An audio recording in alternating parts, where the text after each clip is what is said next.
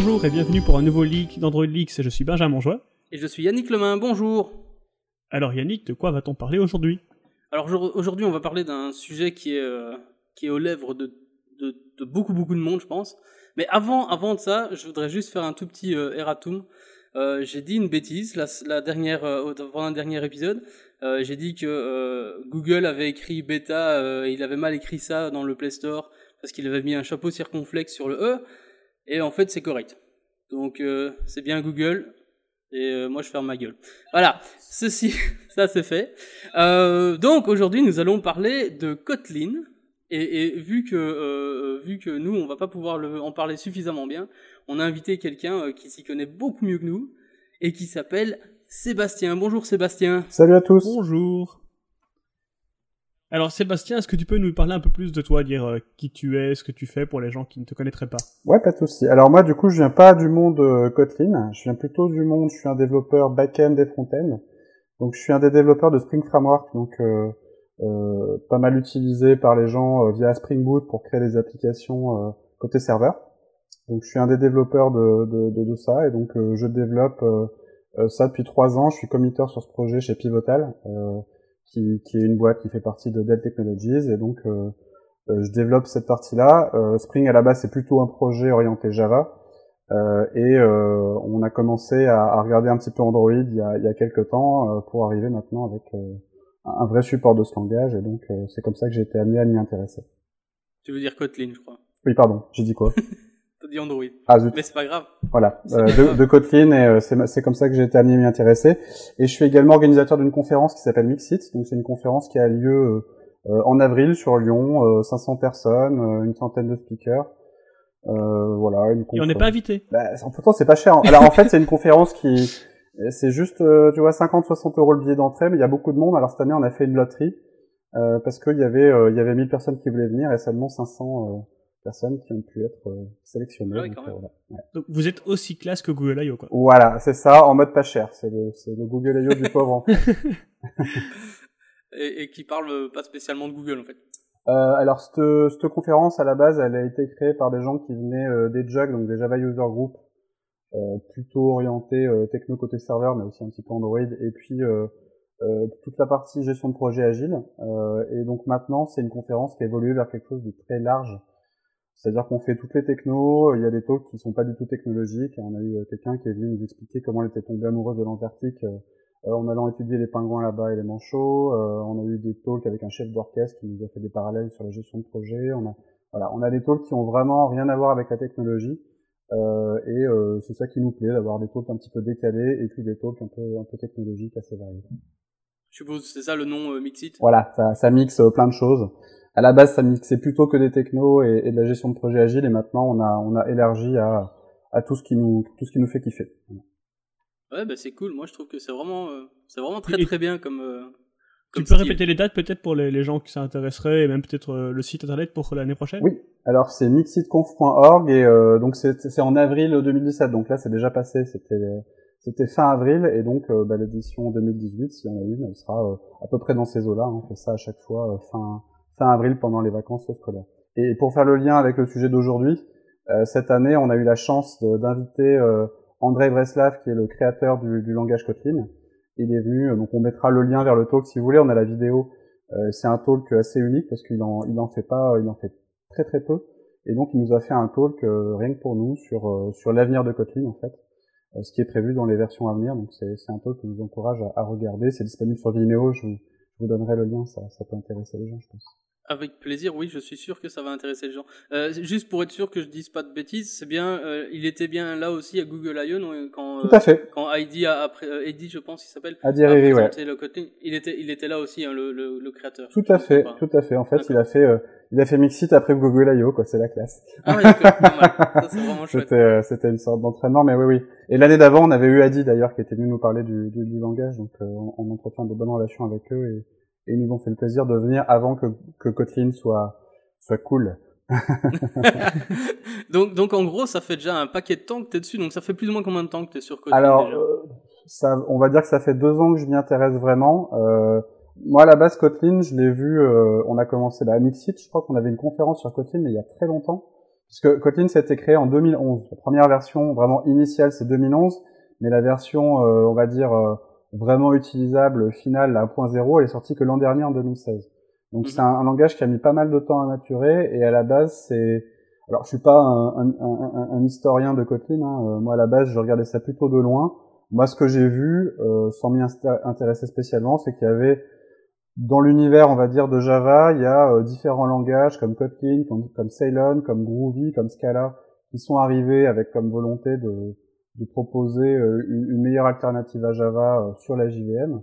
Et Kotlin, pour moi, c'était un de ces langages-là, mais j'étais pendant très longtemps, je ne me suis pas particulièrement intéressé parce que en fait, il y avait plein de nouveaux langages. moi, Java, je trouvais ça quand même pas si mal. Et puis, j'avais essayé un petit peu Groovy, je trouvais ça un peu trop dynamique pour moi. J'avais essayé Scala, je trouvais ça un petit peu complexe. Et du coup, continuer ces langues, j'avais pas plus creusé que ça. Et puis bon, ça, voilà, il y avait, il y avait un ensemble de langages qui se réclamaient d'être les, les successeurs, on va dire plus ou moins de, de Java. Et, et, Kotlin, pour moi, c'était un langage parmi, parmi tant d'autres. Il ah, faut dire aussi, par exemple, nous en tant que développeurs Android, on fait du Groovy tous les jours sans le savoir, mm. puisque ben on fait, on utilise Gradle et donc le, le build.gradle c'est c'est du Groovy. Moi, je trouve ça un petit peu trop euh, un petit peu trop scripting pour euh, pour un langage JVM. Mm. Euh, Scala, j'ai jamais essayé, mais enfin, de ce que j'ai cru comprendre, c'était trop lent pour les euh, créateurs de Kotlin. Ils voulaient en fait un langage qui, euh, qui compile un peu plus vite. et maintenant, voilà, j'ai testé Kotlin et comme comme toi, moi, j'avoue, enfin, j'aime beaucoup Java. Je trouve que c'est un bon langage malgré tout. mais Kotlin, c'est intéressant. Et du coup. Voilà, on a déjà dit un petit peu Kotlin, c'est un langage, mais est-ce que tu pourrais peut-être décrire un peu plus qu'est-ce que c'est Kotlin, quoi? Qu'est-ce que ça apporte par rapport à Java? Bien sûr. Alors, euh, par, rapport au langage que j'ai cité, euh, on va dire que pour moi, par rapport à Java, Kotlin, ça garde les, bons aspects de Java. Parmi les bons aspects, je dirais euh, quand même relativement simple à apprendre, même si après il y a des, il y a des et des trucs assez touchy à, maîtriser, mais c'est quand même un langage qui est assez assez simple à apprendre. C'est un langage bah, qui génère du bytecode optimisé, hein, puisque c'est le langage qui a été construit à l'origine pour la JVM. Donc le, bytecode généré est vraiment super clean. Et ça, je pense que c'est un, point commun par rapport à Kotlin et, une grosse différence par rapport à Groovy, par exemple. Euh, le bytecode généré est beaucoup plus propre euh, euh, niveau Kotlin, notamment parce que Kotlin il est aussi statiquement typé que Java, voire plus. C'est-à-dire que Groovy, c'est un langage qui avait une syntaxe, et j'aime bien Groovy, même Pivotal, on a été les, les, les sponsors principaux de, de, Groovy, et je vois un peu Kotlin comme, comme son petit frère, on va dire. Groovy, euh, c'est un langage qui est à la base dynamique, et qui a proposé, euh, qui a proposé un mode statique par la suite, mais ça n'a pas été prévu à l'origine. Et la plupart des outils de l'écosystème, Gradle, les outils de test, etc., euh, l'utilisent plutôt en mode plutôt en mode dynamique, ce qui fait que effectivement le, le, le bytecode généré derrière a été beaucoup moins euh, beaucoup plus touffu et je pense que sur la partie mobile même si je suis pas un expert du domaine c'est quelque chose qui compte euh, qui compte vraiment là où Kotlin il, reprend une syntaxe courte de Groovy euh, mais avec un côté statiquement typé c'est-à-dire que tout est aussi statiquement typé en Kotlin qu'en Java par contre on a une syntaxe qui est aussi courte en Groovy et ça ils le font par ce qu'on appelle l'inférence de type c'est-à-dire que le compilateur il est assez intelligent pour arriver à à deviner intelligemment, euh, de par le code que tu écris, euh, les types de retours, etc. Et donc, euh, dans les faits, tu écris un code qui est aussi statiquement typé que, que, en Java.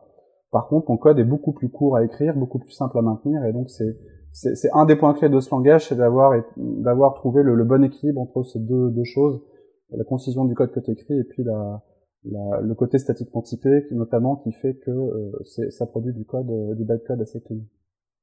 Justement, moi, j'ai, euh, jusque maintenant, dans ma petite expérience, je j'ai jamais trouvé un, un, un, langage dynamiquement typé euh, qui, qui me bottait. Il y avait, enfin, moi, ça me, ça marche pas pour moi. Je préfère le statique, le, le, type statique. Ça, ça marche mieux vraiment pour moi. Et, et j'avais un peu peur justement pour pour ce côté un peu euh, un peu euh, magique entre guillemets du Kotlin au début. Enfin, j'ai mmh. j'ai pas beaucoup d'expérience au Kotlin, hein, loin de là, mmh, donc c'est vraiment mes, mes premiers euh, mes, mes, premières euh, découvertes. Et, et, et, une de mes premières réactions c'était aïe aïe aïe ça ressemble très fort à un langage dynamique. Et j'ai peur de j'ai peur de m'embêter les pinceaux j'ai peur de euh, de pas m'y retrouver. Et puis finalement en fait le l'ensemble en fait le le langage est tel qu'il est, mais les outils qui vont derrière, donc c'est super bien intégré à IntelliJ forcément et, euh, et aussi à Android Studio parce que c'est le même c'est le même moteur derrière.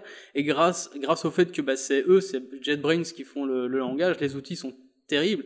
Et de ce fait, ben, en fait, tu as, euh, tu as t'as d'office le compilateur qui va râler si tu fais une bêtise. Tu vas aussi avoir euh, des, des, euh, des, pointeurs sur ce, que, ce qui revient, sur ce qui passe, etc.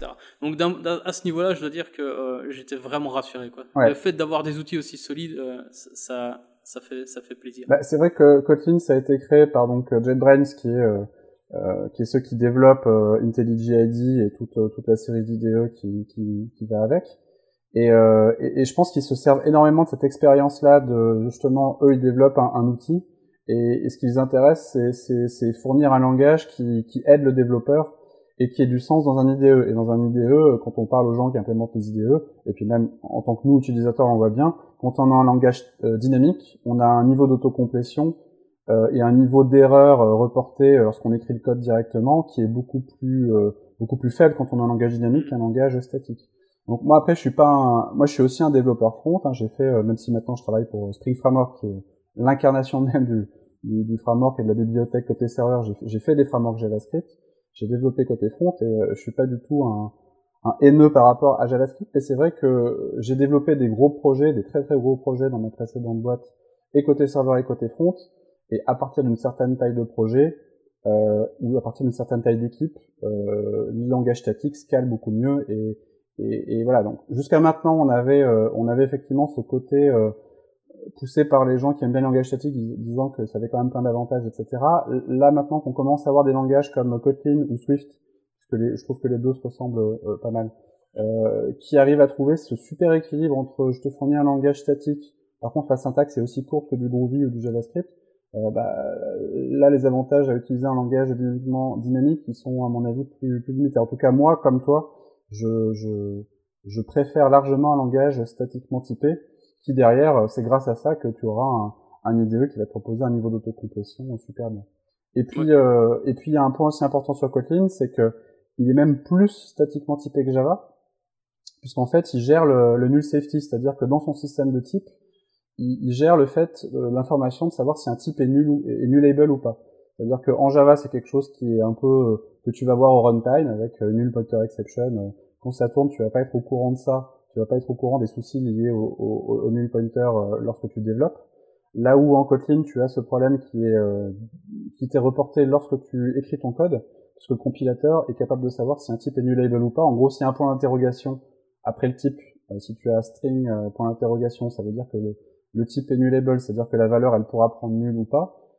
Et s'il n'y a pas, et par défaut, les types ne sont pas nullable, c'est-à-dire que c'est impossible euh, que, cette que cette variable prenne nul, et donc le compilateur va te dire que euh, dans ce cas-là, tu dois gérer ce cas-là, fournir une valeur de remplacement, etc. Donc c'est quelque chose qui fait, qui fait que pour moi, je considère que Kotlin est encore plus statiquement typé de Java, c'est-à-dire qu'il va, il va encore plus t'aider lorsque tu écris ton code et le niveau d'autocomplétion et d'aide dans l'IDE sera encore plus important. Ah, tout à fait d'accord. Et juste pour revenir par rapport au langage euh, statiquement typé et le langage dynamique, moi, je pense qu'un des gros problèmes, c'est que les, les, langages dynamiques sont très performants, euh, très puissants plutôt, dans le sens où ils, ils, autorisent beaucoup de choses. Mais le gros problème, c'est que pour arriver à faire effectivement des, des plus gros projets, il faut beaucoup euh, de beaucoup de rigueur en fait. C'est beaucoup de rigueur qu'on s'impose nous-mêmes, enfin qu'on doit s'imposer nous-mêmes. Et, euh, et justement, pour moi, c'est des langages comme Java par exemple ou bah, Kotlin dans ce cas-ci euh, vont apporter cette rigueur pour nous, vont nous forcer à utiliser cette rigueur.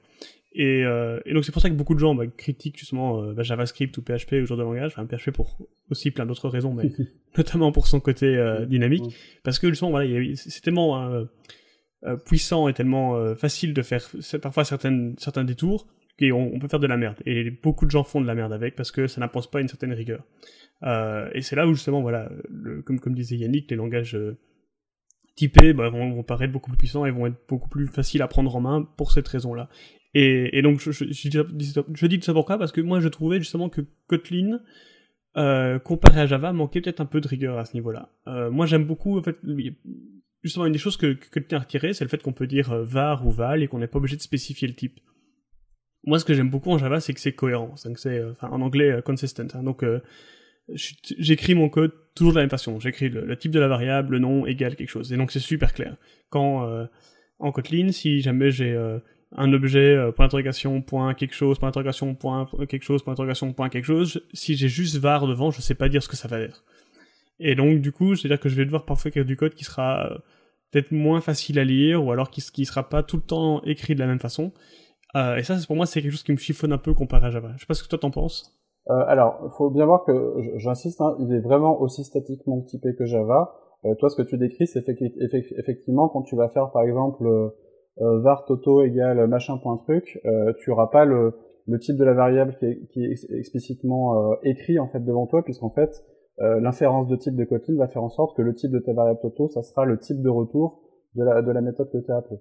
Donc, tu as pas cette information qui est affichée dans ton code. Par contre, ton IDE, ton compilateur le sait. Toi, quand tu fais un contrôle-clic, tu vas pouvoir le voir directement. Et, donc, euh, en, pratique, le code que tu as écrit, il est aussi statiquement typé. C'est juste qu'effectivement, tu ne le vois pas. Euh, au début, je suis d'accord, ça peut chiffonner un peu. Euh, moi, maintenant, j'aurais vraiment, vraiment du mal à m'en passer. Euh, parce que, encore une fois, toute la chaîne de compilation, ton IDE est au courant. Toi, tu peux le voir quand même très facilement. Et, euh, et euh, quelque part, c'est juste que tu dis en fait la valeur de ma variable, euh, c'est le type de ma variable, pardon, c'est le même type que, que le retour de cette de cette méthode-là. Et voilà. Après, euh, ce que je veux rajouter aussi, c'est que tu peux très bien euh, écrire ton code comme tu le fais en Java. Si tu as envie de préciser ton type, tu l'écris. C'est juste que tu n'es pas obligé de le faire. Donc si si toi tu considères que pour ton code ou dans un certain cas, tu trouves plus clair euh, de, de, de, préciser le type explicitement, euh, tu peux tout à fait. C'est juste une possibilité en plus, euh, en plus que tu as. Euh, moi, ce que j'ai vu dans pas mal d'exemples de code quand même, c'est que ça évite d'écrire deux fois le type. Je pense notamment, nous, on fait pas mal de, tu vois, de sérialisation, désérialisation, par exemple, et quand on passe par Jackson ou quand on passe par une base de données, souvent, on était obligé d'écrire deux fois l'information, puisque donc en Java, on a le, le type erasure qui fait que voilà, tu, tu perds l'information des types génériques au runtime, et, et donc grâce à euh, grâce à Kotlin, il y a une autre fonctionnalité dont j'ai pas encore parlé, mais qui s'appelle euh, les Reified Type Parameters, le type réifié. Euh, ça te permet, dans certaines conditions, de quand même récupérer le type de ces, de ces types génériques. Donc voilà, grosso modo, ça t'évite de... Le but, c'est que ça t'évite d'écrire deux fois l'information. En tout cas, voilà, tu, tu, es, tu es libre d'écrire le type explicitement si tu as envie. Après, tu n'es plus obligé de le faire, effectivement, donc c'est... Ça se prendra ça. C'est juste pour moi que ce sera, ce sera en fait pas pas cohérent au niveau du code, tu vois. C'est-à-dire qu'à certains endroits, on va spécifier le type, à certains endroits, on va pas le faire, et donc c'est ça qui me chiffonne. Moi, j'ai plein de tocs, hein, donc. Ce qui, euh... est, ce qui est, moi, je pense que c'est dans, dans, dans moi ce que je vois, pour moi, c'est cohérent, puisqu'en fait, tu, tu dois, tu dois lui fournir l'information que quand il ne l'a pas, en fait. Donc, euh, euh la, la, cohérence que j'y vois, c'est que euh, ton information type, elle sera à un endroit et un seul endroit, et tu seras, tu auras comme ça une conférence, une cohérence à l'échelle de ta, de, ta base de code entière, même si sur le fichier en question, euh, tu n'as peut-être pas mis explicitement ton, ton, info. Mais voilà, c'est une question de point de vue, hein, je comprends. C'est aussi beaucoup beaucoup d'habitude, il hein, n'y a rien à faire euh, quand on est habitué à faire des choses d'une certaine manière et que et qu'on nous apporte tout ça d'un coup, euh, bah oui, enfin moi je trouve que ça peut aussi être un peu overwhelming parce que je ne connais absolument pas le mot en français pour ça. Oui. Euh, mais mais, d'un autre côté, euh, bah, je crois que enfin, c'est pareil, c'est toujours pareil en fait. Même au début en Java, peut-être que on avait l'habitude d'autres choses. Euh, moi, je sais bien qu'avant de faire du Java, je faisais du C++. Oui. mais, mais, mais mes, mes overrides d'opérateurs, euh, ils m'ont beaucoup manqué au début. Euh, mes, euh, mes, mes héritages multiples aussi. Et, et bon voilà, c'est des choses que on, on se recrée au fur et à mesure, je suppose. Enfin, c'est oui, pareil a, pour tout, a, tout, nouveau langage. Hein. Il y a une habitude à apprendre. Hein. Ouais. Euh, Kotlin, ce qui est intéressant, c'est que tu peux commencer à faire du Kotlin euh, assez rapidement quand tu connais Java, et je pense que tu peux réutiliser une bonne partie de ton expérience euh, de, de, Java pour commencer à écrire du Kotlin. Après, euh, effectivement, écrire du code, ce qu'on appelle idiomatique, c'est-à-dire du code, euh, tu vois, qui est qui est la bonne façon de l'écrire quand tu as saisi un peu le l'esprit Kotlin, on va dire, je sais pas comment, comment dire ça en français, bah c'est sûr que ça prend un petit peu de temps et là c'est euh, là c'est d'expérience à prendre. Mais mais je pense mm -hmm. que tu peux quand même réutiliser pas mal de connaissances euh, euh, que tu as en Java parce que une des différences je sais que côté, côté euh, Spring par exemple on, des fois on nous pose la question pourquoi vous supportez euh, vous supportez Kotlin et pas et pas et pas Scala par exemple? Bon déjà c'est qu'on a eu beaucoup plus de beaucoup plus de demandes. Et puis je, je pense que Kotlin il est vraiment conçu à la base euh, pour être interopérable avec l'écosystème de la JVM. Là où Scala, je le vois un peu plus comme, c'est pas une, critique, hein, mais c'est une caractéristique, il est plutôt fait pour euh, fournir son propre écosystème, parce qu'il a des paradigmes qui sont vraiment différents. Alors Kotlin à terme, c'est sûr qu'il est, il poussera aussi pour avoir son écosystème, mais je pense que ils ont vraiment fait le maximum pour que en Kotlin tu puisses réutiliser ton écosystème Java. Et c'est une des raisons qui fait que, que Google l'a accepté comme, euh, comme véritable langage sur la plateforme Android et que, et que nous côté Spring par exemple, euh, parce que côté Spring si tu veux, nous l'an dernier on n'avait pas spécialement, spécialement de support pour, pour Kotlin. Euh, voilà, j'ai commencé à m'y intéresser, à regarder, et puis euh, au final, on s'est dit que c'était euh, c'était quand même intéressant. Et là, la version donc Spring Framework 5 qui sort le mois prochain, il y a un support officiel complet de Kotlin avec euh, des tonnes de fonctionnalités.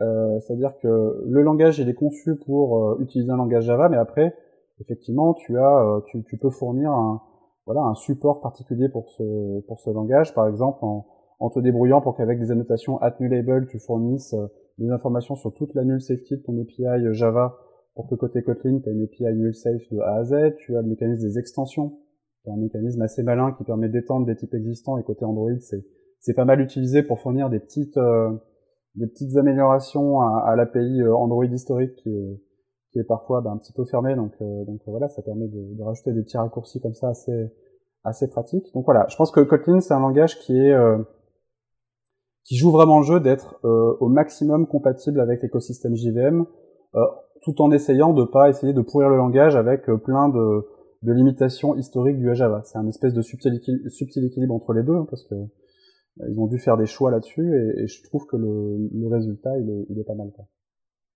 Et quand tu parles du fait que vous allez supporter euh, Kotlin euh, vraiment euh, complètement pour Spring Framework 5, ouais.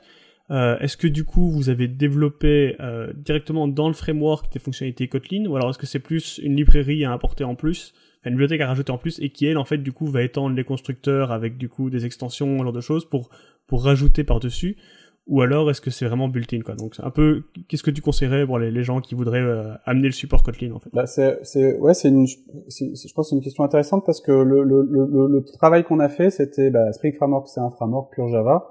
Et justement comment on fait pour supporter euh, Kotlin sur, euh, sur un écosystème, un framework pur Java? Donc, euh, je pense que ce qui change beaucoup par rapport aux autres langages, euh, c'est justement le mécanisme d'extension qui nous a permis déjà de, au lieu de créer des wrappers et des types, euh, donc par exemple nous, nous on a des types qui s'appellent, je sais pas moi, application context, rest template, des choses comme ça, plutôt que de créer un Kotlin application context et un Kotlin rest template, euh, on a pu fournir des extensions qui nous permettaient de rajouter des, des fonctions membres euh, propres à Kotlin dans nos types Java existants. Donc en pratique, euh, je parlais tout à l'heure des types réifiés qui nous permettent de, de quelque part deviner le, le, le, type, de récupérer l'information euh, de type d'un paramètre générique, chose qu'on ne peut pas faire en Java. Et ben à l'endroit où, on, devait fournir explicitement un paramètre de classe euh, pour ça dans notre API, on a rajouté des extensions Kotlin avec le même nom de méthode mais un paramètre en moins qui va euh, qui va euh, récupérer cette information de, de, grâce à grâce à Kotlin. Donc, en gros, on a, on a pu étendre nos types existants grâce à des, à des extensions qui rajoutent des fonctions membres propres à Kotlin, principalement pour, euh, euh, voilà, je te dis tout ce qui est ra rapport aux classes, on a fourni des variantes qui, prennent des paramètres K-class à la place de classe tout court, on fournit des variantes qui utilisent des types réifiés euh, pour ne pas avoir à fournir un paramètre de classe explicitement, on utilise à la place des get et des set, on utilise des opérateurs de type tableau pour fournir des accès raccourcis à ce qu'on appelle notre modèle NView qui permet de, rajouter des attributs qui vont être rendus lorsqu'on fait du rendu de tempête côté serveur. Voilà, on a rajouté des fonctions propres à, à, Kotlin sur nos types existants, donc ça c'est super parce que ça évite de faire des wrappers de partout dégueulasses. Euh, et, et, ça pour nous ça a été un vrai euh, un vrai point positif. Et donc ces extensions, on est euh, on est allé jusqu'à en fait les mettre directement dans nos jars, c'est-à-dire que on fournit pas de, on, on nécessite pas de jar euh, Spring euh, Kotlin extension à côté on a en fait, on a donc nos, chacun de nos modules Spring qui avait un src main Java, un src test Java, et puis on crée des jars à partir de ça. Et ben donc, euh, on a juste rajouté un src main Kotlin, src test Kotlin, et donc ça rajoute euh, un petit peu de bytecode propre à Kotlin, mais qui est complètement optionnel et qui est complètement invisible pour ceux qui font du Java, du Scala, du Groovy. Et par contre, les gens qui font du Kotlin, en utilisant les jars directement de Spring Framework, en faisant rien du tout, ils ont accès aux extensions euh, qui vont être proposés par défaut lorsque la personne fait du Kotlin. Donc on l'a carrément intégré euh, du bytecode euh, Kotlin dans les jars euh, classiques de Spring Framework et c'est un ouais, c'est un, un choix assez, assez audacieux mais on est, on est assez content parce qu'en fait c'est complètement transparent pour les autres Et, euh, et pour les gens qui font du Kotlin, c'est un plus. Après, il n'y a pas vraiment de risque alors de, de l'appeler en Java. Enfin, donc, bien, bien qu'on verra l'import avec le, le, KT au bout, ce genre de choses. Mais donc, voilà, il y aura des choses en plus dans le classe mais il n'y a pas de, il n'y a pas de gros points négatifs à part ça augmente un tout petit peu la taille de ton jar pour les gens qui font pas du Kotlin et qui s'en foutent. Et effectivement, ils auront des classes avec des, des, des extensions, des, des, suffixes KT derrière. Voilà. Mais après, on n'a pas fait que ça, on a utilisé carrément euh, des informations du système de type de Kotlin. Par exemple, le, fameux, le fameux coup des new labels. Euh, bah, on a rajouté dans tout Spring, et donc Spring, il y a quand même une API qui est assez, assez large. On a rajouté des Il y a quelques classes, oui, je confirme. Il y a quelques classes. euh, on a rajouté, ça on l'a fait très récemment, il y a trois semaines, un mois, euh, des annotations at, euh, at euh, non null API au niveau des packages. En gros, pour ça, on utilise la JSR 305, qui est euh, la JSR liée à ce sujet-là, et ça permet de dire en gros euh, à l'outillage et à Kotlin, euh, par défaut, tous les types, tous les types de retours et tous les paramètres sont non nuls, donc ils sont pas nullable, et on rajoute au cas par cas, aux endroits où c'est nécessaire, du at nullable pour dire attention, cette valeur de retour, attention, ce paramètre, il peut être nullable. Et ça, on l'a fait à l'échelle de tout le framework Spring euh, en trois semaines. Là, avec euh, Jürgen, on a pas mal travaillé dessus. Et euh, donc c'est assez assez osé aussi, mais mais mine de rien, voilà, on rajoute juste une annotation qui rajoute de la sémantique. Nous, ça nous a permis, grâce, ça sert aussi aux développeurs Java, hein, parce que ces annotations-là, elles sont comprises par IntelliJ IDE et Eclipse, et en gros, elles fournissent aux développeurs Java, notamment nous dans le framework, mais aussi aux utilisateurs de Spring en Java, des warnings, attention là, tu fais un check qui est inutile, ou au contraire là, tu check pas que cette valeur est nulle. Et puis, il y a une, évolution qui est en cours côté Kotlin pour euh, réutiliser ça pour que toutes les PI soient considérées comme null safe côté Kotlin. C'est-à-dire que pour l'instant, l'API d'un projet Java il est considéré comme, euh, euh, si tu veux, le statut de la nullabilité d'un paramètre ou d'un type de ressource est considéré comme unknown, c'est-à-dire que par défaut, bah, on sait pas trop. Donc en pratique, moi, les projets Kotlin que j'ai écrits avec Spring, tu pouvais avoir des null pointer exception, parce qu'en fait, euh, il t'embête pas trop lorsque tu écris ton code pour des raisons interop, mais il peut te, il peut te péter une null pointer exception. Alors que là, by design, il n'y aura aucune unpointer exception possible, ça sera tout. Euh, ces warnings seront générés, ces erreurs plutôt en Kotlin seront générées lors de la compilation. Donc c'est euh, c'est un gros avantage. Avec... on a ça en Android aussi et ah non, je te coupe Yannick, désolé. Enfin, on a ça en Android aussi euh, et encore en fait, il y a on a add not null et add nullable mm. et euh, pareil donc les, les gars de chez Square, ils ont aussi le, pris le parti pris de dire euh, on notre API par défaut c'est non nul et donc on mentionne uniquement quand c'est nullable. Et en fait euh, en Android Kotlin le supporte. Donc si euh, l'API en Google enfin l'API Android Google a, a, ajouté les at not nul et, non, nullable partout. Et du coup Kotlin en tient compte. Ça c'est quand même aussi un, un, point assez positif. Tout à fait. D'ailleurs on l'a fait euh, euh notamment euh, suite au, fait que les gens de, de, Square aient fait bouger les choses hein, parce qu'on on, on, suit beaucoup ce que, ce que font les, les communautés dans les deux sens. euh, nous, on, allait on a fait, on a pris une voie un tout petit peu différente puisque euh, la GSR 305 étant pas euh, encore, c'est une GSR qui est dormante en fait, elle n'est pas officielle. On, a, on a fourni nos propres annotations et elles sont méta-annotées avec des annotations GSR 305. C'est un petit niveau d'indirection et c'est pour ça qu'on a besoin d'une petite évolution côté Kotlin pour qu'ils le prennent en compte. Mais le principe est exactement le même et, et je pense qu'il y a d'autres frameworks Java qui vont, si on est, si on est arrivé à le faire côté Spring en trois semaines, je pense que y a, ça va bouger dans l'écosystème et côté Square aussi ils le font, donc je pense que ça va, ça va pas mal diffuser. Voilà. Après, on utilise aussi d'autres, euh, l'information du label, on utilise pour d'autres choses, par exemple. Nous, on a des attributs, on utilise certaines annotations euh, côté Spring, et il y a des annotations at autowired, par exemple, ou at request param, qui ont un attribut qui est required à, true ou à false. Request param, c'est pour des paramètres HTTP, euh, et autowired, c'est pour faire l'injection de dépendance pour savoir si un ligne il est obligatoire ou pas, ou s'il est optionnel. Et en fait, on utilise la, le système de type de Kotlin pour ne pas avoir à définir ce required à true ou à false sur les annotations en dur, explicitement, mais on, on l'infère à partir de type. C'est-à-dire que si le type il a un point d'interrogation après, on set le required à false, et euh, on utilise l'API de réflexion de Kotlin pour euh, euh, deviner, enfin déduire la valeur de l'attribut required en fonction du système de type, alors qu'en Java on est obligé de mettre required à true ou à false. Donc ça c'est ce genre de, de, de fonctionnalités assez élégantes qui font que les deux les deux s'intègrent plutôt plutôt très bien. Ouais, c'est vraiment top. J'ai deux, deux, petites euh, anecdotes entre guillemets. Euh, la première, c'est, euh, je sais que à l'époque, j'utilisais quand je faisais encore du, du Java backend, mm j'utilisais Checkstyle qui lui te bloque carrément. Euh, enfin, tu peux lui dire en gros de bloquer carrément ton compilateur si jamais il y a des trucs qui passent pas. Du style, par exemple, je crois qu'il y avait moyen de gérer les nullables aussi avec avec les annotations à l'époque.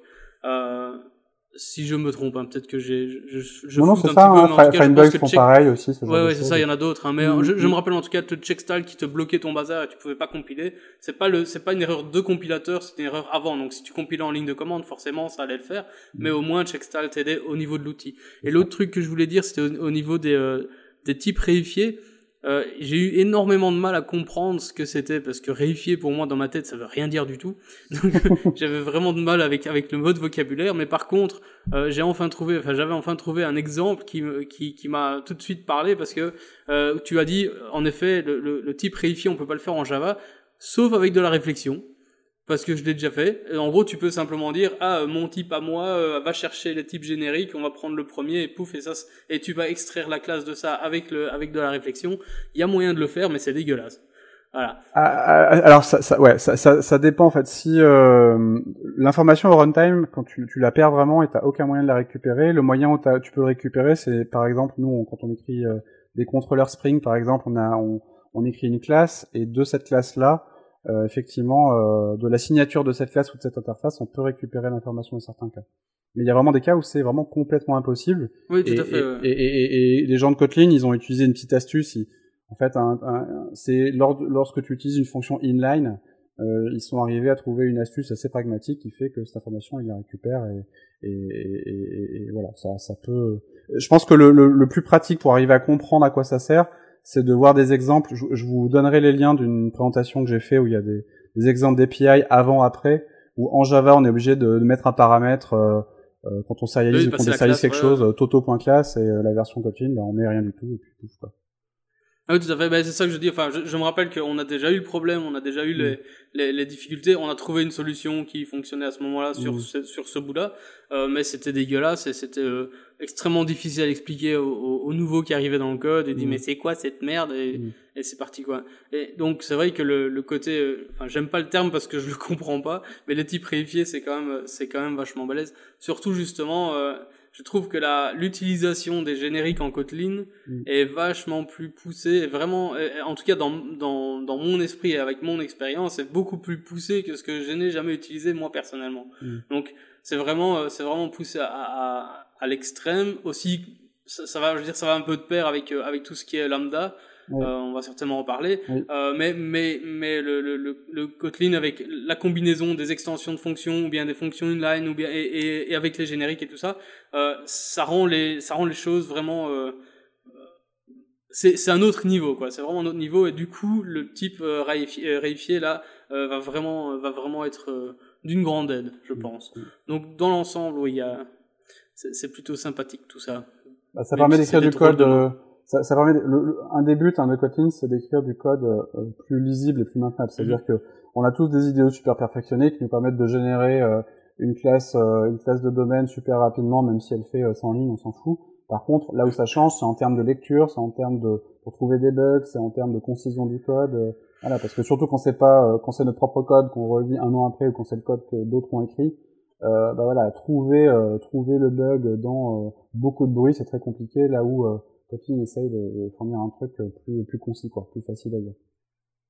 C'est aussi en termes de maintenabilité, je prends l'exemple des, des data classes.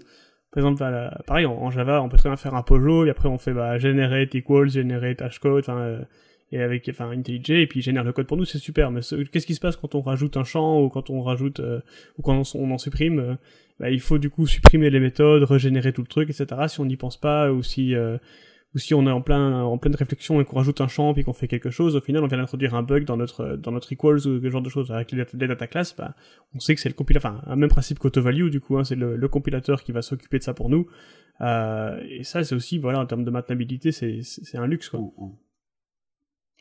Euh, donc enfin moi j'ai euh, une petite question pour ça, parce que enfin, je, du coup, tu peut-être pour par, enfin, nous on utilise beaucoup en Android, c'est euh, JSON plutôt que Jackson. Maintenant, Jackson est aussi utilisé et Moshi mhm. euh, aussi. Mhm. Euh, nous, en, j'utilise JSON, j'ai converti des classes Java euh, qu'on avait, donc des PI, hein, donc principalement des, des POJO, quoi. Mhm. et ben du coup, après, j'ai annoté certains certains paramètres comme étant non, non nuls, par exemple. Et quand, quand, euh, quand JSON mais, vient injecter les, valeurs, les valeurs dedans, bah, parfois il va mettre du nul et ça ne sera peut-être pas vu tout de suite forcément. Euh, Est-ce qu'il y a des solutions pour éventuellement pallier à ça ou euh... Alors euh, là-dessus, effectivement, quand on va commencer à toucher au, au, au, Pojo, il y a souvent des, des la compatibilité avec l'écosystème existant à prendre en compte, ce sont des choses qui, qui sont en train d'évoluer ou qui ont déjà évolué. Alors JSON, j'utilise pas. Nous, on est très Jackson du coup côté serveur, donc je sais qu'il y a un. Donc c'est nous, on est, on utilise beaucoup celui-là. Il y a un module Jackson Kotlin qui est très bien maintenu, qui marche très bien et qui prend en compte toutes ces problématiques euh, en, en, voilà, en utilisant, en, en, fournissant une extension euh, propre à Kotlin euh, de Jackson et ça marche super bien. Côté JSON, je t'avoue que j'ai pas essayé. Donc pour moi, soit la lib elle doit évoluer, et c'est une librairie qui, qui est c'est la librairie faite à Google, hein, c'est ça? Ouais, c'est ça. Ouais, ça, donc voilà. euh, bon, voilà, vu ce qui est arrivé côté Android, je, je suppose que si c'est pas encore le cas, ça devrait arriver. Mais normalement, bah, soit tu as une extension JSON Kotlin et il faut l'utiliser. Là, par exemple, nous en Java côté serveur, euh, en Kotlin pardon côté serveur, tu peux euh, il y a plein de gens qui ont des problèmes parce qu'ils ont oublié de rajouter la dépendance Jackson Kotlin. Donc c'est vrai qu'il faut penser à rajouter le module de prise en charge de Kotlin. Donc je je parle pas pour JSON, c'est un écosystème que je connais moins, mais euh, mais en général il y a une extension euh, de la lib en question pour gérer les trucs côté Kotlin. Et nous côté serveur, on est aussi en train de faire évoluer les frameworks pour que euh, notamment sur la partie euh, data avec Spring Data et le, y a un autre endroit où on doit créer des, des instances de, de Pojo, euh, bah, que ça ça le prenne ça prenne plus en compte parce que il y a des choses qui existent en Kotlin qui n'existent pas en, en, en Java et même s'ils ont fait leur max au niveau de l'interopérabilité, tu as cité les types nul, non nul, donc ça c'est quelque chose à prendre en compte. Dans le genre d'autres subtilités, tu as par exemple aussi des paramètres optionnels avec valeur par défaut. En Kotlin, tu peux, et c'est souvent une bonne idée, de d'utiliser euh, des paramètres optionnels avec valeur par défaut euh, pour que, au lieu de, pro- de, de fournir 15 000 constructeurs différents, t'en fournis un seul avec euh, des valeurs optionnelles où tu fournis une, par- un- une valeur par défaut. Et ça, derrière, au niveau du bytecode, ben, ça te génère euh, en, fait, en interne deux constructeurs. Et donc, il y a des choses à prendre en compte par les librairies qui font de la serialisation, de serialisation pour, gérer ça et pour te permettre d'avoir un, code un peu plus clean. Après, ils ont fait des, plugins assez pragmatiques. Je sais pas si c'est utilisable côté Android, mais je sais que nous, côté, euh, serveur, pour euh, euh, te permettre d'utiliser euh, certains éléments de l'écosystème qui ne gèrent pas encore ces paramètres optionnels avec valeur par défaut, il y a un plugin du compilateur qui s'appelle Kotlin NoArg, euh, avec une version spécialisée pour JPA, qui en gros, en interne, te génère un- ce qu'ils appellent un constructeur synthétique. Donc c'est un constructeur qui est accessible du bytecode, mais pas de quand toi quand tu tapes ton code. Et euh, ça fait en sorte que euh, euh, que ton écosystème euh, JPA, euh, Spring Data, Hiber- Hibernate ou autre euh, fonctionne bien avec euh, avec ces, ces constructeurs avec euh, paramètres optionnels et valeurs par défaut. Donc euh, à, à creuser aussi euh, côté euh, Android et JSON. Ouais, clairement. Mais je t'avoue que j'ai pas pensé à, enfin, c'est, maintenant que tu le dis, ça paraît évident, mais j'ai pas pensé à regarder un peu plus en profondeur pour, euh, pour JSON, voir si, euh, il y avait pas un plugin Kotlin, parce que bon, j'utilise Retrofit et Mm. À la base c'était juste, on, on voulait commencer, donc forcément on a commencé à migrer du code, Mmh, euh, un petit peu. Et du coup en fait bah, ça marchait. Et puis j'ai eu j'ai eu un cas ou l'autre. Donc du coup c'est peut-être bon aussi pour nos auditeurs de se dire bah, voilà euh, modifiez pas euh, tout ça en disant ouais c'est pas grave c'est pas nul c'est pas nul c'est pas nul c'est pas nul parce que voilà peut-être que ça le sera. Euh, donc faites un peu attention à ça. Et du coup enfin voilà c'était aussi ma, ma gateway question vers l'autre. Donc on a beaucoup parlé d'interopérabilité. Est-ce que toi du coup vu le Vu le code base que vous avez justement euh, vu euh, le truc, est-ce que vous avez eu des problèmes d'interopérabilité ou est-ce que au contraire ça a toujours marché nickel euh? Globalement, ça marche très bien. Euh, on a eu bien sûr des, euh, des points de friction. Euh, par exemple, alors là on est dans un monde un peu différent parce que nous on fait quand même, euh, il y a quand même plus de, vous, vous êtes plus en, en anno- annotation post-processing, on est peut-être plus en mode réflexion, euh, Mhm. euh, génération de, de, de bytecode runtime, etc. Mais un exemple, par exemple, de choses qu'on a eu à prendre en compte au début qui était assez pénible. Euh, quand on fait des applications Spring, on utilise parfois des, des, des proxys CGLib pour euh, générer du bytecode au, runtime, pour gérer l'aspect transactionnel, pour gérer euh, euh, l'injection de bin avec ce qu'on appelle le Java config, donc add bin add configuration. Et donc, euh, quand on utilise ces mécanismes-là, nous derrière, on, on instrumente le code écrit pour euh, pour euh, insérer un proxy, par exemple, euh, avec du bytecode dynamiquement généré avec CGLib, etc. Et, et en fait, Kotlin, il a, il a un, un point de design sur lequel je suis pas tout à fait fan. Alors, beaucoup de gens en ont beaucoup discuté, et, et voilà, il y a eu des discussions interminables sur le sujet, c'est le fait que en Kotlin, euh, les classes et les méthodes sont final par, par défaut et que tu dois utiliser le mot-clé open euh, pour euh, pouvoir l'étendre. Et voilà, donc c'est, euh, je, je, je, je sais plus exactement la raison euh, qui a poussé à faire ça. Peut-être pour euh, euh, contrebalancer un peu le mécanisme d'extension puisqu'une classe en Kotlin pour qu'elle tu puisses l'étendre avec des extensions, il faut qu'elle soit il faut qu'elle soit open. en Java, par contre, tu peux tu peux rajouter des extensions sur un type final en Java comme string ou autre. tu parles bien d'héritage. Hein je parle d'héritage, je parle de redéfinir effectivement euh, des choses comme ça. On ne parle, pas de d'extension de, fonction, enfin de d'extension de classe, on parle bien d'héritage. Si, je parle aussi, non, je parle aussi d'extension de fonction. En, en Kotlin, tu, en Kotlin, tu peux rajouter l'extension sur un type Java Final, comme string par exemple, tu peux rajouter une extension dessus. Par contre, euh, tu ne peux pas rajouter euh, une extension sur une classe ou une méthode Kotlin qui n'est pas marquée open. C'est vrai? Ah, je ne savais pas. Ok tout cas, c'est ce que j'ai observé quand j'ai quand j'ai développé certaines choses. Et j'étais assez surpris parce que du coup, euh, en Java, il n'y avait pas cette, limite. Donc, je ne sais plus exactement les raisons qui ont poussé à ce design-là. C'est un des points les plus discutés. Et puis bon, voilà, maintenant on, fait avec. Et donc, ce, point-là, ça nous emmerdait pas mal parce qu'en gros, quand on fait une application Spring Boot, euh, les gens devaient penser à mettre, par défaut en fait, ça, ça plantait et ça mettait que euh, Spring Boot pouvait pas étendre la classe euh, ou la méthode au runtime, et donc les gens devaient mettre du open un peu de partout, et au niveau de la classe et au niveau de la méthode. Et donc, euh, bah, on a discuté avec les gens de moi ce que j'apprécie beaucoup avec l'équipe de développement de Kotlin, c'est que c'est des gens assez pragmatiques, accessibles, et en allant sur le Slack par exemple de Kotlin, sur lequel je vous, encourage grandement à aller, on peut on peut discuter directement avec les développeurs. Euh, alors là, la communauté est en train de s'agrandir, donc ça commence à être un peu plus compliqué, mais c'est vraiment des gens accessibles, pragmatiques, et en tout cas, euh, moi avec qui je me suis pas mal retrouvé parce que on partage le même état d'esprit. Euh, les projets qu'on fait, on essaye d'être pragmatique, mais en essayant de faire des trucs un peu innovants quand même. Quoi. Et, euh, et, en fait, on a travaillé avec eux et ils nous ont fourni une solution euh, pragmatique euh, qui est que voilà, ils ont ils ont créé un plugin qui s'appelle Kotlin All Open avec une version spéciale Kotlin Spring qui qui rend open automatiquement toute classe annotée avec certaines annotations Spring et donc comme ça, de manière pragmatique, ça, ça marche très bien et on n'a plus de plus de soucis. Donc c'est ce genre de soucis là où on a dû régler au début après, euh, il y a plein de, il y a plein de petits trucs à tuner. Grosso modo, ça marche. Euh, grosso modo, ça marche même plutôt très bien. Euh, on a, euh, on a fait des, c'est surtout des, des, des, choses pour qu'on puisse écrire une application Spring euh, en Kotlin qui soit idiomatique, c'est-à-dire que le code Kotlin qu'on génère, euh, qu'on ait à écrire, il, il, il, est vraiment une gueule de code Kotlin natif, quoi. De, de, code vraiment conçu par quelqu'un qui sait très bien écrire du Kotlin.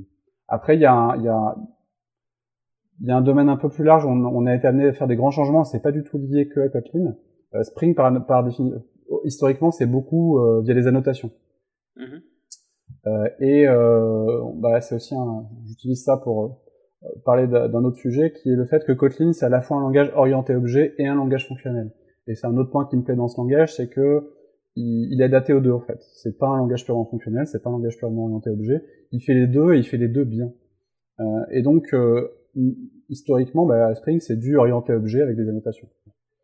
Et, et, et, certaines personnes dans les communautés Kotlin, et puis même dans d'autres communautés, trouvent qu'il y a parfois trop d'annotations, surtout quand on commence à faire du code, du code fonctionnel.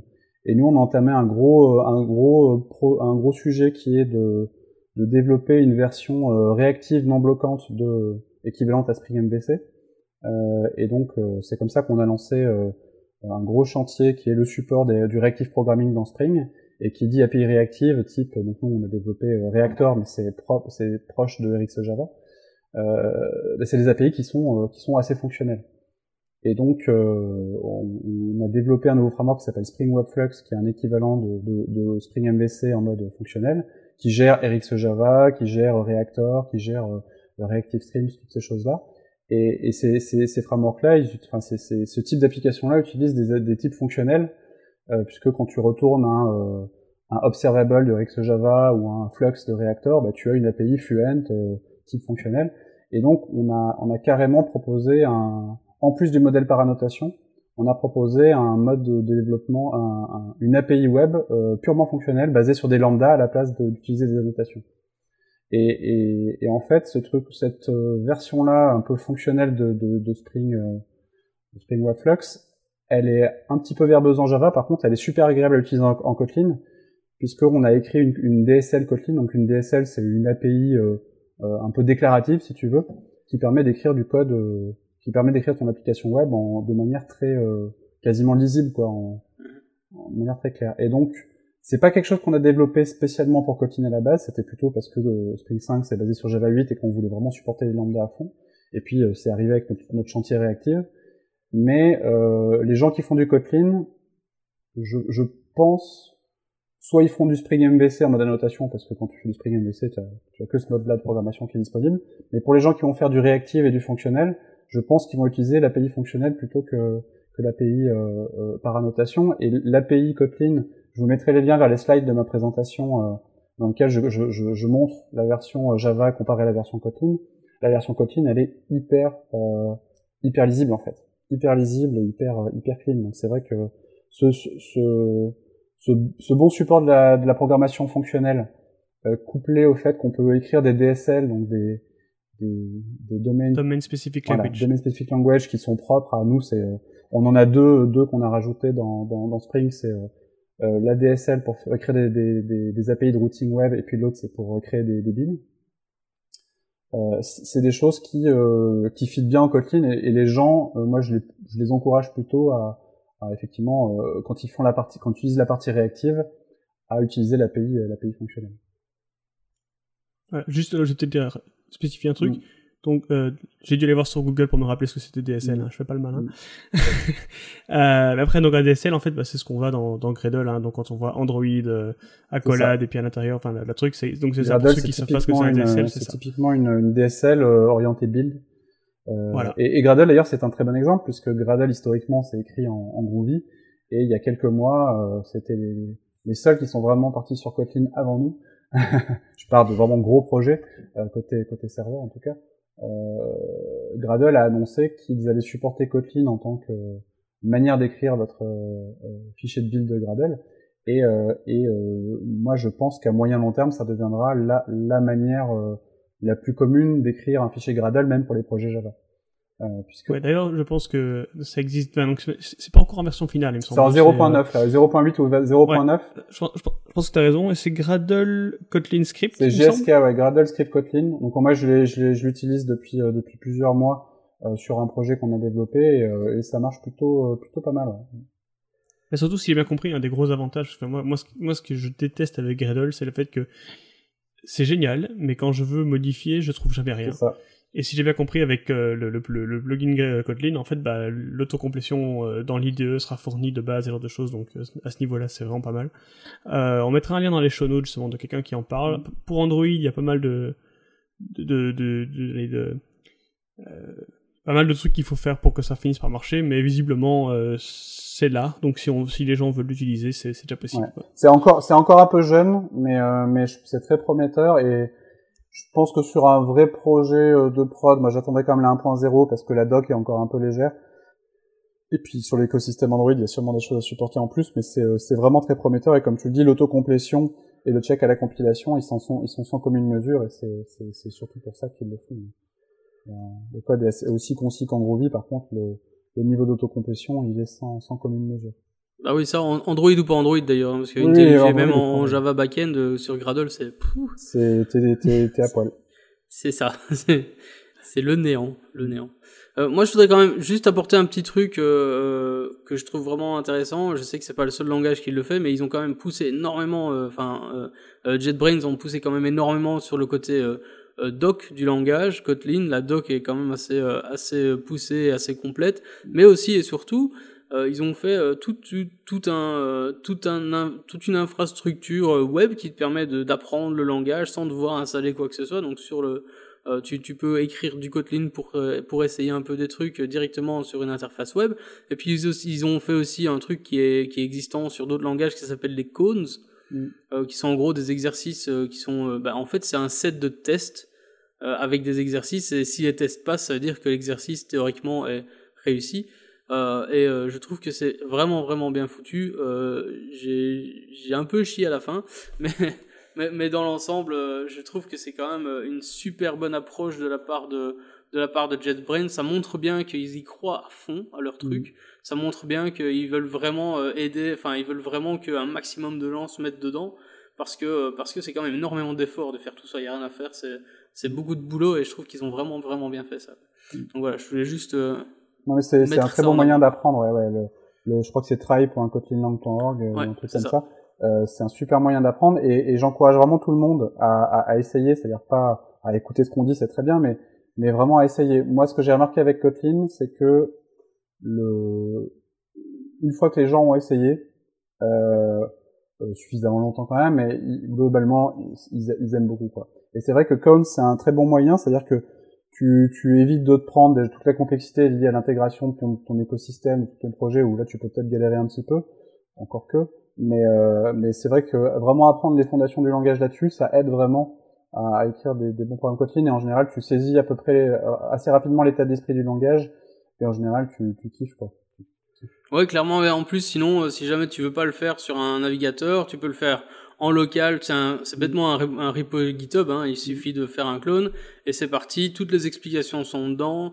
Euh, en, gros, tu n'as même pas besoin d'être connecté. Tu peux le faire en, en, en offline complètement et, et, ça marche vraiment très très bien. Et, et moi, j'ai, enfin, suffit d'importer le, le, projet, le Gradle euh, dans IntelliJ, c'est parti quoi. Donc il y a, y a, vraiment aucun souci avec la mise en place du truc, surtout que IntelliJ euh, à l'heure actuelle, et je, je, pense que la Community Edition ne vient pas d'office avec le plugin, il faut installer le plugin séparément, mais qui est quand même gratuit.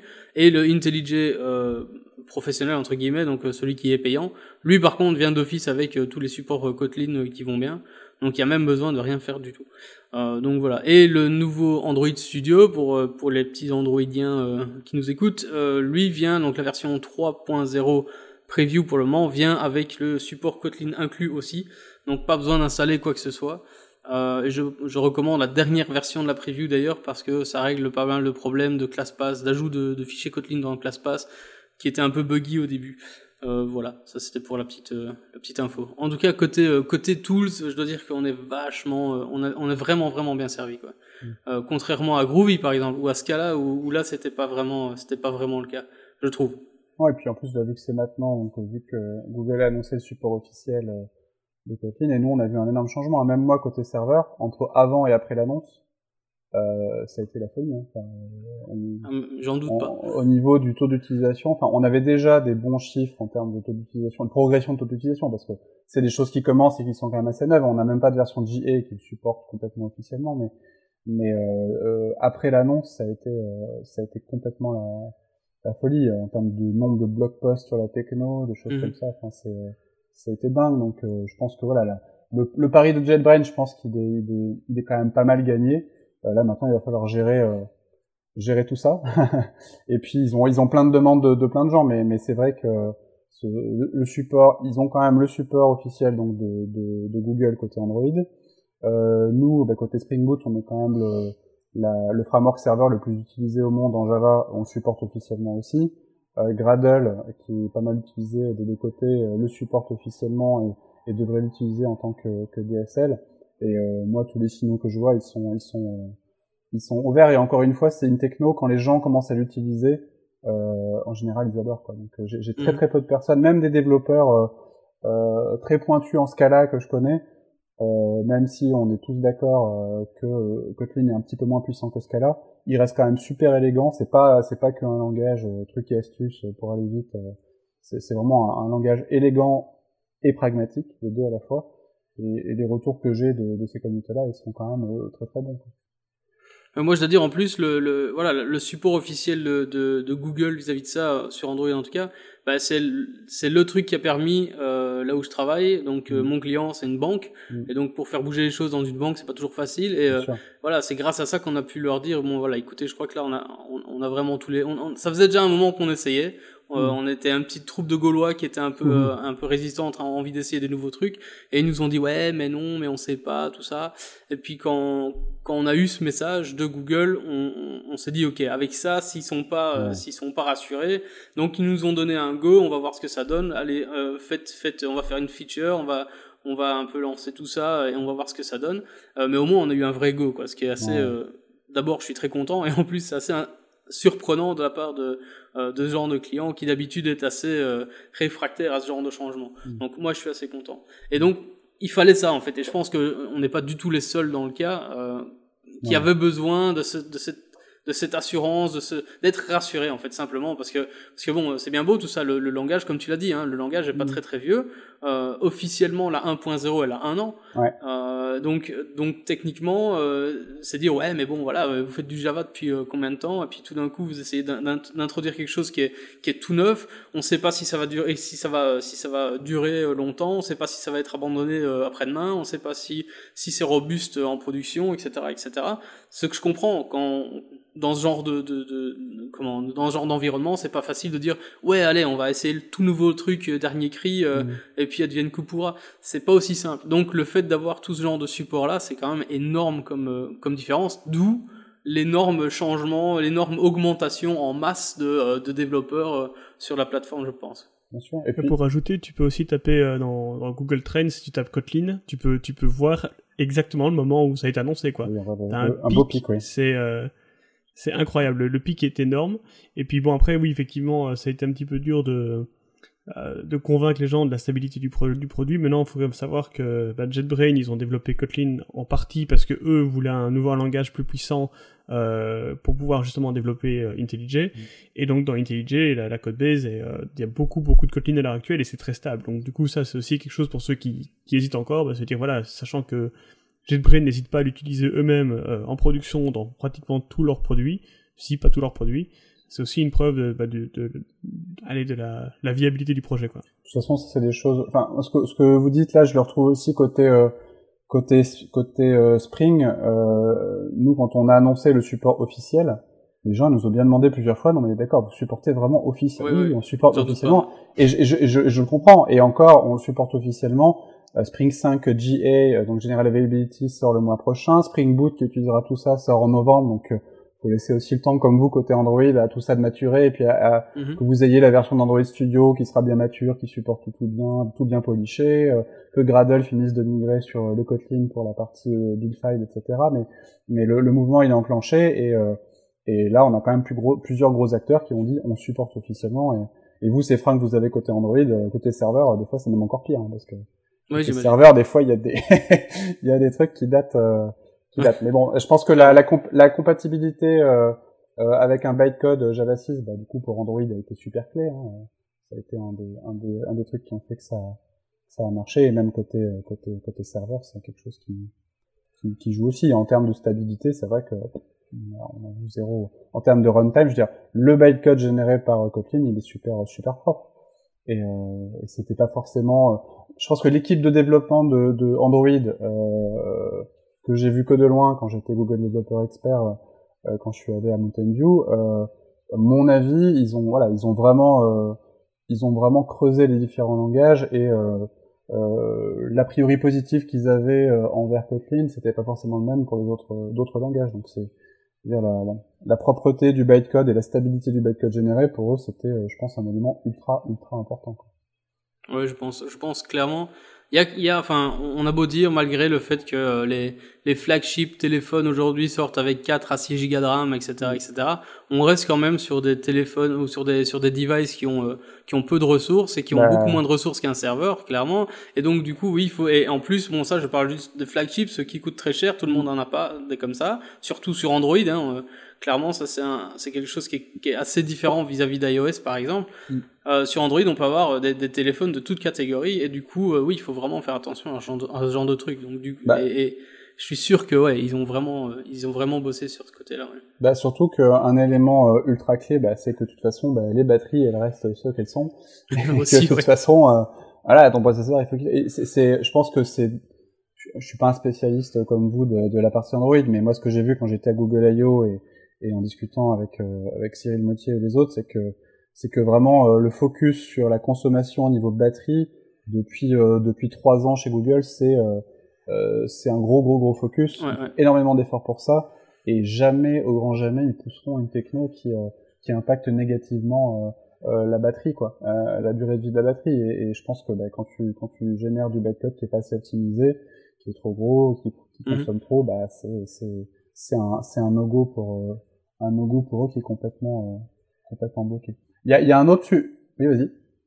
Non, non, mais juste moi j'allais dire qu'il y, a aussi un truc important, c'est que Kotlin est quand même relativement léger, ne serait-ce que la, la, la STD lib, etc., qui est amenée avec, apporte quand même relativement peu de méthodes et des choses comme ça en plus. Euh, ce qui sur Android est très important, parce que sur Android, en fait, on a le, le dex limit, c'est le nombre de méthodes que tu peux avoir maximum dans, dans ton texte. Euh, et Kotlin bah, est relativement léger. Moi, je me, enfin, moi, j'ai jamais été euh, euh, plus investi que ça dans ce cas-là, mais je sais quelqu'un m'en avait parlé et je pense euh, quand il l'avait importé, je pense que c'était, euh, enfin, il y a moyen de faire du Scala en Android, mais je crois que c'était déjà 30 000 méthodes qui passaient à la trappe juste pour importer Scala. Ouais, j'avais, j'avais, j'avais un slide qui comparait les différents langages effectivement, et t'avais effectivement le nombre de méthodes qui étaient apportées par la librairie standard, et puis le, bah, l'explosion de méthodes éventuelles aussi, notamment que bah, en Groovy, hein, du code très dynamique qui était généré, et du coup là, ça, ça, ça, ça, ça chiffrait très vite quoi. Je crois, je crois que j'ai vu 7000 euh, 7000 euh, méthodes, je pense, pour, euh, pour Kotlin Standard, si je me trompe. Si je, je crois que j'avais vu quelque part. Quelque chose dans ce style-là. Mais je ne suis pas. C'était avant Progard, je crois, ça d'ailleurs même, non? Ah, c'est possible. Ouais, c'est, c'est, je crois qu'une fois que tu passais Progard, ça Je pense me rappeler de 7000, je crois l'avoir vu quelque part, mais j'en suis pas plus. Parce que je sais qu'il y a beaucoup de gens qui, euh, il y, a, y, a, aussi des gens qui, euh, qui étaient assez négatifs dès le départ, qui disaient ouais mais non, on sait pas ce qui se passe, c'est de la magie noire, machin. Euh, et donc dans, dans les arguments, il y avait aussi du ouais ben voilà d'office tu vas déjà bouffer 7 à 10 000 méthodes de ton de ton 65 000 maximum. Euh, ce qui est pas faux, c'est sûr, ça fait déjà un paquet de méthodes, mais d'un autre côté, si ça nous permet nous après euh, d'en écrire moins, bien que, euh, faut pas oublier que bah quand nous, enfin quand en Kotlin on écrit une ligne en bytecode, ça peut en générer peut-être 2, 3, 4 en Java. Voilà. Euh, donc donc c'est aussi, enfin c'est un, un, calcul qui va être à mon avis un peu plus compliqué, mais je pense que on reste quand même tout à fait dans, on reste quand même tout à fait dans les clous quoi. Ouais, ouais. ceci dit aussi pour pour Java t'as le inline, enfin pour Kotlin t'as le inline oui, qui, peut, qui peut, aussi potentiellement, euh, enfin à l'inverse, justement retirer des méthodes. Donc je pense que c'est un trade-off que t'as dans les deux oui, sens. Oui, je suis hein. tout à fait d'accord. Le, le bytecode tu peux le tu peux le voir hein, du coup. Tu peux le le, le bytecode euh, dans dans dans ID tu peux le voir. Euh, alors tout le monde dit pas nativement le bytecode, mais tu tu peux voir concrètement quand t'as un peu l'habitude que le, le bytecode généré est super super propre quoi. Et la, la correspondance. Justement, ça tombe bien tu, tu, me, tu me donnes ma prochaine question. Du coup, voilà, donc tu dis le, le bytecode est, est généré, il est bien, il est performant, etc. Mais est-ce qu'on peut nous-mêmes l'optimiser Est-ce qu'il y aurait moyen? Est-ce qu'il y a des trucs quoi, qui, qui feraient qu'en Kotlin, on pourrait éventuellement aller voir le bytecode et dire ouais, mais non, mais là, j'aime pas, je préférerais euh, le faire euh, mieux ou différemment euh, Ou alors, dans ce cas-là, est-ce qu'il vaut mieux juste écrire une classe Java et, et l'importer en Kotlin Qu'est-ce qu'il qu qu faudrait Franchement, faire, je pense qu'il y a vraiment très peu de moyens. Bah, tu parlais du inline, qui est, qui est un, un des points sur lesquels tu peux jouer. Après enfin, moi j'ai moins des problématiques euh, peut-être comme vous d'optimisation super avancée, mais j'ai jamais jamais eu le besoin d'écrire quelque chose en Java euh, en Kotlin. Ça, vraiment le code généré est super est super propre quoi. Euh, donc après oui, quand tu vas écrire une properties, ben, ça va te générer un getter, un setter, etc. Mais des trucs ouais, qui sont super logiques. J'ai pas euh, non, j'ai pas en tête d'explosion de trucs comme on peut avoir avec euh, avec des trucs beaucoup plus dynamiques. Euh, j'ai pas, pas eu pas eu trop, euh, trop ces cas-là. Ok, je pensais aussi notamment entre autres euh, bah, aux annotations euh, JVM quelque chose. Ouais, mais ça. Euh, mais donc toi, par exemple, enfin moi, je, voilà, je, après c'est plus. Par exemple, enfin là, le cas où je l'ai utilisé, c'est qu'on avait par exemple une classe avec un, un builder pattern qu'on a porté vers Kotlin, et du coup, quand on l'appelait en Java, on devait faire class.companion.builder, ce qui était un peu moche, alors que tu peux du coup la noter avec euh, JVM statique, je pense. Et du coup, tu peux faire classe.builder directement. Tout à fait. Mais, euh, mais là, c'est donc c'est plus pour des problématiques de d'interopérabilité de Java plutôt que d'optimisation, parce qu'au final, tu vas juste donner une autre syntaxe pour, parce que c'est vrai que c'est un point qui est important, c'est qu'en Kotlin, il n'y a pas de, de notion de statique. Tu as une notion d'object qui est un peu une, un, singleton, si tu veux. Et vu qu'ils avaient cette notion d'object, le, l'équivalent de ce qu'on appelle statique en Java, c'est companion object, c'est-à-dire que c'est un, un object attaché à une classe euh, en question. Et donc, euh, et donc euh, pour que ça ait vraiment une gueule de, de statique quand tu l'appelles à partir de Java, effectivement, là tu mets des annotations à JVM quelque chose. Mais c'est pour moi c'est plus pour les problématiques d'interop Java que de que d'optimisation. Mais effectivement, oui, t'as as, as, des annotations qui permettent de de tuner un peu ce que va donner ton code quand tu dois appeler du code euh, Kotlin à partir de Java, ce qui est très peu mon cas dans les dans les cas moi que j'ai fait beaucoup plus à appeler du Java à partir de Kotlin plutôt que, que, que l'inverse. On n'a pas encore, nous, commencé à écrire du code nativement en Kotlin. qui sera utilisé dans le monde dans le monde Java. Hmm. Ok, bah, juste aussi un petit petit tips pour les. Je pense que Thor Norby en avait parlé à la Google, mais notamment si vous faites des vues en Kotlin, du coup vous allez avoir tendance à créer le le constructeur avec les, les, quatre arguments, je pense, pour aller jusqu'à Lollipop. Euh, et donc, forcément, vous allez mettre bah, les, les attributs par défaut. Hein. Donc, c'est-à-dire que le, le contexte sera bon, mais euh, l'être, euh, je sais plus quoi, ce sera nul, enfin égal, nul, etc. Et du coup, si vous voulez que, que Kotlin génère les quatre constructeurs, il faut annoter le constructeur par défaut avec adjvm overload, je pense, de mémoire. Euh, et à ce moment-là, bah, il va générer les quatre constructeurs pour vous, et, euh, et ce sera compatible du coup avec Java. Ça, c'est un petit, un petit détail.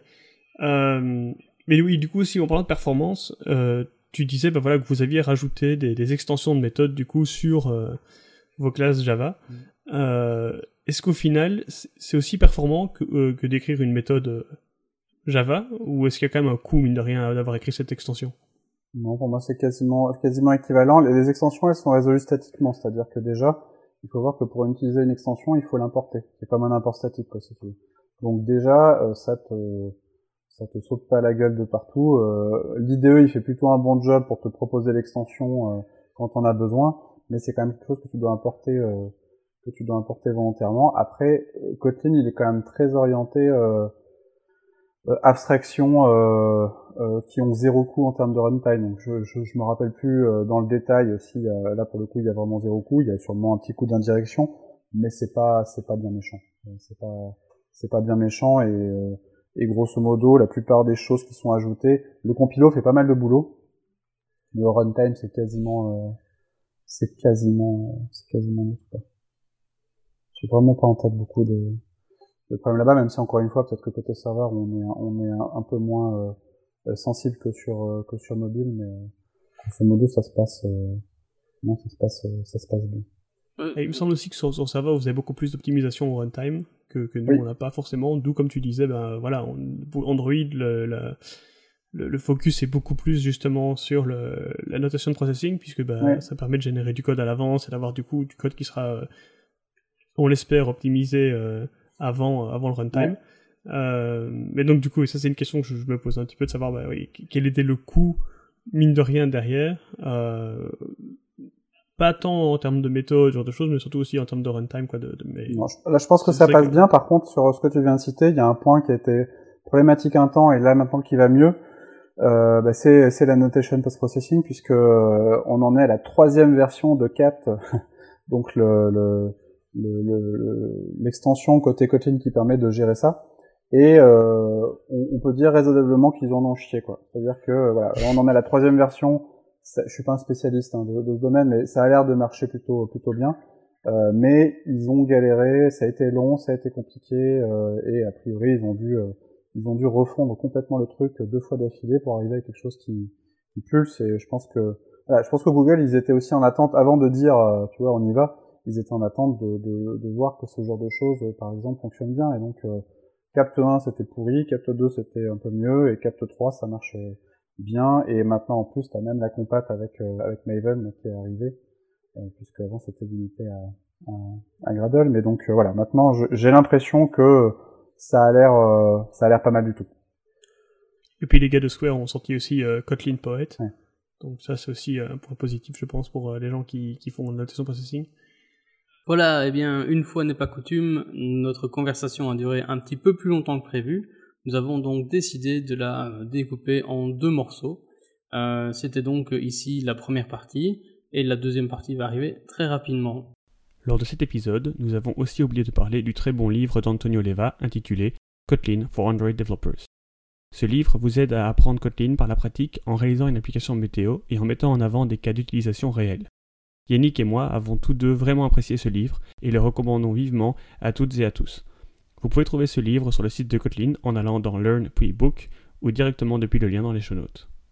En attendant, vous pouvez retrouver Sébastien Deleuze euh, sur Twitter at sdeleuze, euh, retrouver Benjamin aussi sur Twitter at xan, xzan, et moi-même euh, at theyan, t h e y a n n Bien entendu, vous pouvez aussi retrouver euh, toutes les informations du podcast toujours sur Twitter at android underscore leaks ou bien sur notre site androidleakspodcast.com. Voilà, merci, à bientôt.